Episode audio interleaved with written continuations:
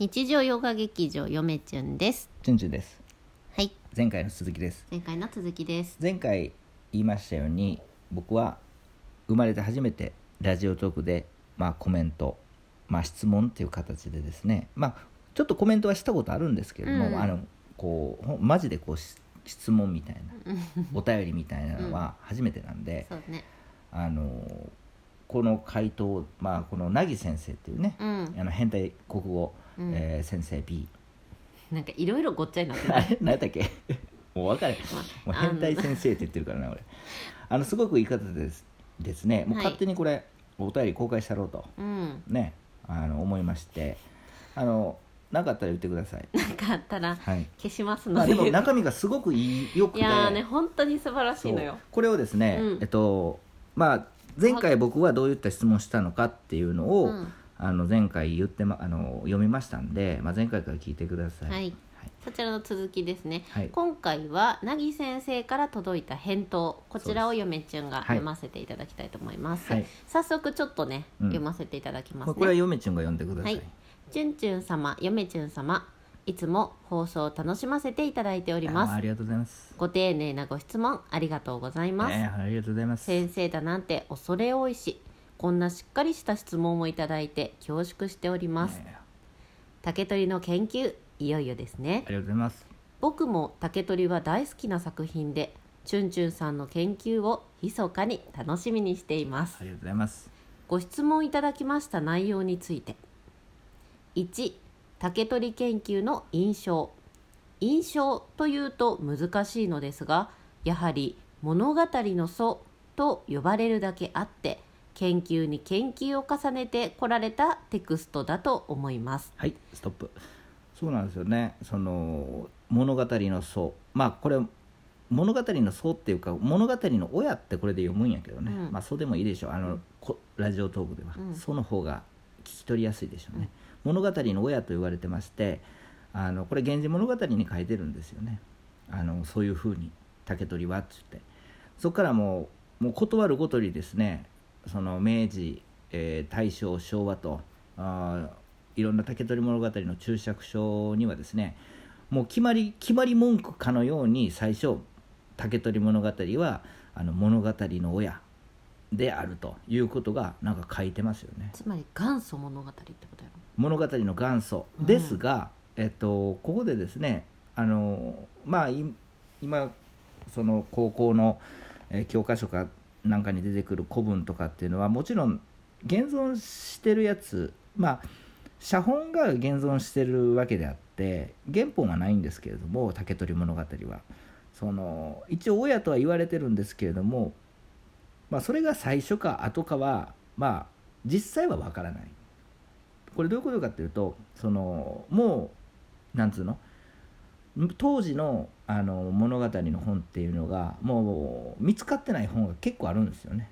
それについてもねちょっとまた調べたいなと思ってるんですけれどもあんま深入りはしないですけれどもだからそれがどんどん見つかっていけばあの古典の研究うんまあ初期の物物語、の初期のですねあの研究が進むとは思うんですけれどもまあなぜもう多分見つからないでしょう。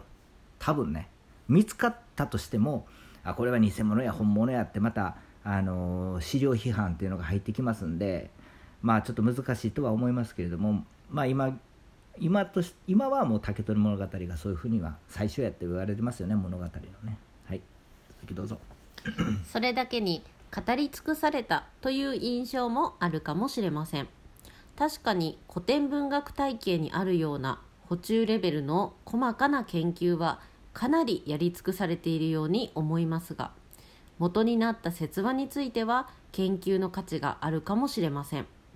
古典って案外常識だと思われている説にメスが入ってなかったりしますから。っていうのが 1, 個目の回5答つ目のお便りこれがあと2つ続きます。なぎ先生ありがとうございます。であのまあそうなんですよ。今これ読んどってその凪先生のそのなんていうんですか？そのさすが国文ですねっていうあの 通説よく分かってますねっていう感じですよね。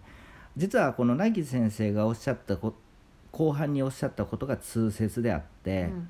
まあ、実はこれは通説かどうかっていうのも実はにもう二極化しとってうん。通説です、いや通説じゃないっていう人がいる。それもまたちょっと2本目以降の論文でやりたいんですけどもあの実はこれすごく後半重要なんですよね僕にとって。これどういうことかっていうとおそらく凪先生はそのんなんて書いてあったっけ？えっ、と元になった説話については研究の価値があるかもしれませんと書いてもらってるんですけどこの元になった説話っていうのがあるあるよっていう認識で凪先生は書かれたんでしょうね。要するにこれ民族学においてですねその竹取物語は小説ではなく昔の伝承があーなんていうんですかあの伝承をもとにあの小説ができたっていう、えー説があるんですよね。多分それが僕が今通説いや通通説じゃないっていうところなんですけれども基本的には民族学を取り入れてる人たち研究者っていうのはそういうふうなことを通説にしてる。要するに「竹取物語」っていうのはもともとえー元祖竹取物語があるんやっていうものの見方をしてるんですよね。でも僕残念ながらですねあれただの小説やと思ってるんであのっていうところがミソなんですよね、はい、でまあそういった凪先生の逆にそのこういったその元になった説話って書いてもらってるんですけどそこにあこの人あのさすがやなと思いましたね。さすが。なんで上僕は僕は最近、ま、最近知りましたけどねみたいな。で でももそういう意味？うん。さすがやなと思いました。あそういう意味、うん。そう僕は最近知りましたよって。でもだからこそこの一文ってこの一文読んだだけで、うんあ凪先生はそういうふうに思われてる。まあそれが通説なんだろうか。うん。って僕は想像するんですまあよね、そうでしょうん、うん。そうでまあこでもう一つ大切なのがうん。これをいいこと言ってくれてるんですけど、うん。古典ってうん。案外常識だと思われてる説にメスが入ってなかったりしますから。うん。先生「わら」って書いてあるけど。わらこれね。いやこのこの一言「わら」で終わらす。凪先生。いやいやこれね うん。僕はね、うん。あのこの一言もすごく重要で、うん。あこれ相相通ずるものがあるなと思いました。あ歴史研究において、あ僕はその古代の専門じゃないですけど、うんうんあのその歴史研究しとってその今まで通説やって思われてるところはその触られたく触れ触れられたくないんですようん。実は。うん。研究者において。なぜかというと、まあ、特に最近の研究者はともかく、うん。古い何十年もやってる研究者っていうのは研究実績があるわけですよ、うん。重ねて重ねて、うんうん根底から覆されると全て再検討しない再検討の対対象になるんですああだからをなんかもう そもそも土台から間違ってましたみたいな話になっちゃうとその上に乗っかってるものも全部崩れちゃう例えばですよ聖徳太子がおらんかったらおるおるとかおらんとかって言われて、はいはいはい。おる前提で書いてる先生から、まあそれが通説ですよ。うん。でもその通説が本当の意味で覆って、うん。あのーまあ、オカルトじゃなくて、うん。ミステリーとかじゃなくてはいはい本当に証明されてね。あおらんやんみたいななってしまったら、うん。これはちょっとひっくり返るんですよ、ことやね。そう今までの業績の根底から覆るそうやね。でそういった意味で実はおそらくその僕は商売にしてないんで研究っていうのをそのそういったところにメスは入れれるんですけど案外ですね先生が亡き先生がおっしゃるようにですねその今までこの古典って通説があってその通説に基づいて今論文書いてるんですよ。最近の「竹取物語」の一冊8000ぐらいしたあの本がありましてもともと論文に論文なんですけれどもその本買ったんですけどね、まあ、ラジオトークでも言いました。やっぱりそれも今までの通説をもとにその、まあ、竹取物語の研究じゃなくて「源氏物語」の研究してる先生で最近の。あやっぱり今までの通説のもと今の自分の研究「源氏物語」の新しい研究の見解を述べてると。だから触れられたくない。メス入れられたくないんですよね本来。だからこの笑いっていうのも多分凪先生はそういったことも分かった上で、うん。えー、かっこ笑い。てへてへぺろ みたいな。っていう感じで僕は深読みをしてます。さすがやなと思いました。でこういったあのお便りのやり取りっていうのは、うん。僕はこう元利宣長と鴨の間口みたいなねもう元利宣長とは言いませんよ僕は。どっちがどっちなん元利宣長とかか言いませんよ。それはさ大学のさ国文の学科におったらさそれは近く恵まれてますよ、うん。近くに大学図書館はある、はい。ほな何十万もかけて本買わんでいいじゃないですか、でなおかつその近くにあの仙人のような先生がおるでしょ、うん。いっぱい。いる。なんて変わり者の、はい。聞けばいいだけなんで、うん。わからんかったら、うん。でも私見てくださいよ、うん。家に帰って嫁ちゅんしかいないんです。よ ちょっとそれはそれで失礼や。国文学科の児童文学研究をしとった嫁ちゅんしかいないんですよ。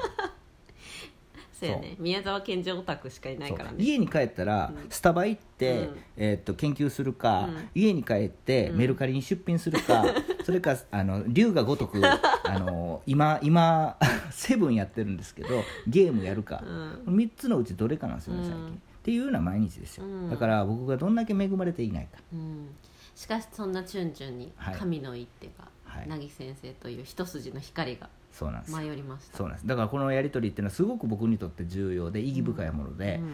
あのあ元利宣長の気持ちが分かったなと。元利宣長江戸時代の研究者だってそれは元利宣長だってそのまあ発想オリジナリティとか仮説とか見えてたと思うんですよ。古事記伝を書くときに。でもやっぱりそれが本当にってすり合わせも必要やし議論も必要なんですよね。自分のせ見解を磨くために。そのために鴨の馬淵先生に手紙を送って、えーいろんなやり取りしたと。いう感じとよく似てるなと思って。このために出会えたのかもしれないですね、というわけで続きます、はい